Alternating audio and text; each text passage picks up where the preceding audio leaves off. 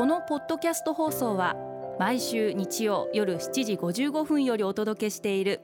毎日に夢中感動プロデューサー小林翔一を再編集した特別版です。放送で収まりきらなかったアルビオン社長小林翔一さんが大切にしている感動のポイントをどうぞお楽しみください。アルビオンの小林翔一です。基礎知識って大切じゃないですか？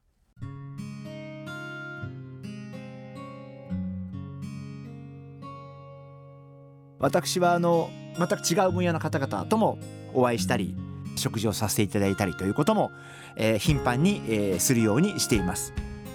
えー、っと年間多分ですね、えー、そうですね、えー、週2回多い時で3回週2回として月8回8回かける12だから約100回100回の中で大体お一人ではないんでお相手の方がまあお二人からね3名の方がいらっしゃるとしてまあ200名から300名の方にはお会いしてるっていう感じになるんじゃないでしょうか。だいたいこう初めてお会いする方1回目にお会いする場合にはその前にその方に関する情報をしっかりと、えー、見させていただいてどんなご経歴の方なのかなとかどんな方なのかなとかどんなご趣味の方なのかなとか大体どういうお仕事をされてきたのかどういうことで、えー、ご苦労されてきたのかどういうことがうまくいってきたのかということをしっかりと、えー、見るようにしています。実は来週も、えー、そういう3名の方と食事をするんですが、えー、全く化粧品分野とは関係のない方々と食事をさせていただくんですがその3名の方々が一緒に対談の本をえー、数年前に出されていて、まあ、その本を今一生懸命読んでる段階ですやっぱり歴史ってその方の今のその方を作ってきた基礎になりますんで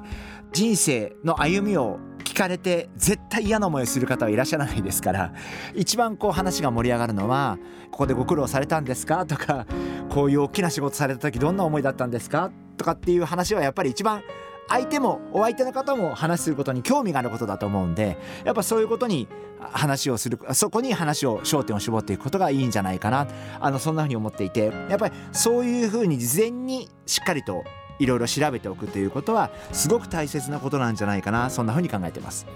人と会う時一番大事なところは質問力だと思っていてどういう質問を投げかけるか。もっと言えばどういう角度からどういう突っ込んだ質問ができるか。今チャット GPT ってすごい言われてますけどチャット GPT をどう使うかよりも大事なことはチャット GPT にどういう指示をするつまりどういうキーワードを投げかけるかが一番大事でチャット GPT がどういう文章を作るかって大事一切大事じゃなくて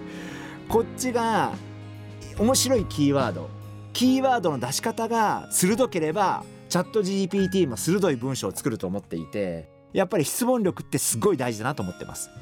ですから相手の歴史をある程度知ることそしてやっぱ質問力を磨くこの2点だと思います。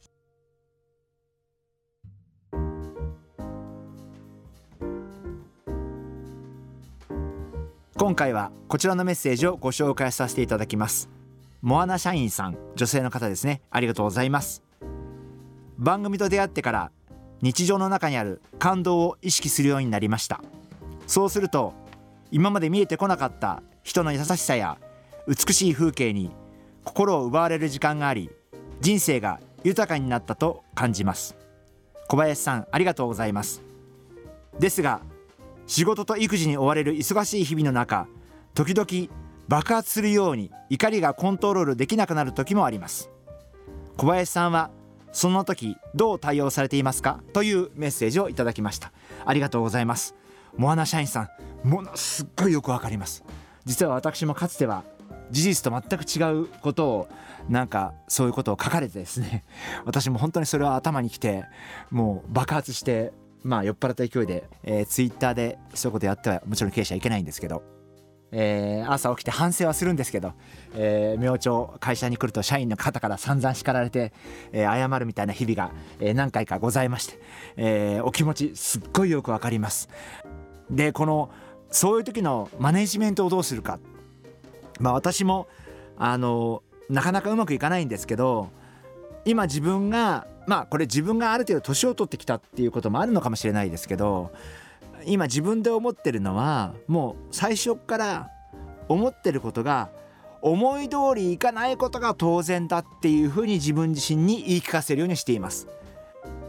あとは私はもう普段我慢してることをそこでも思いっきりやると。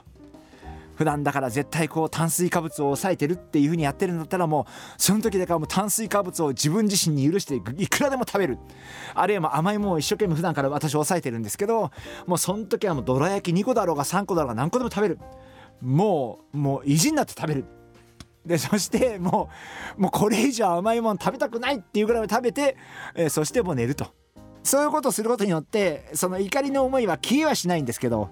まあだいぶこう違う方に発散はできてますんで、まあ、だいぶ怒りの度合いがその時200%だったのがまあ70%ぐらいに下がる感じはあると思います。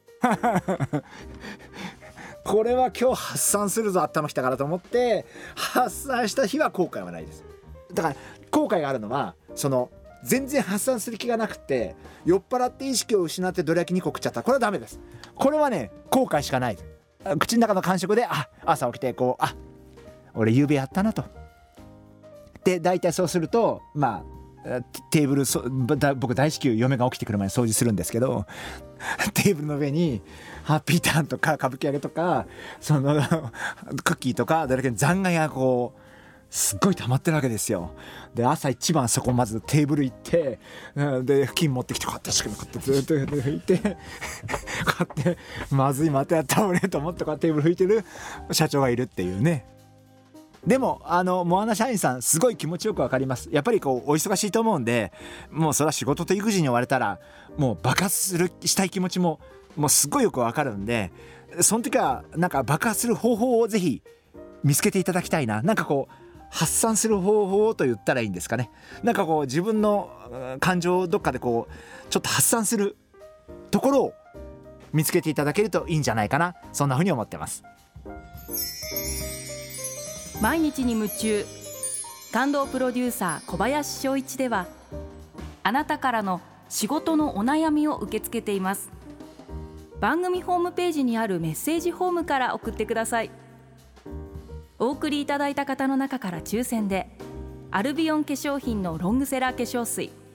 薬用スキンコンディショナーエッセンシャルとソープをセットでプレゼントいたします。たくさんのメッセージをお待ちしています。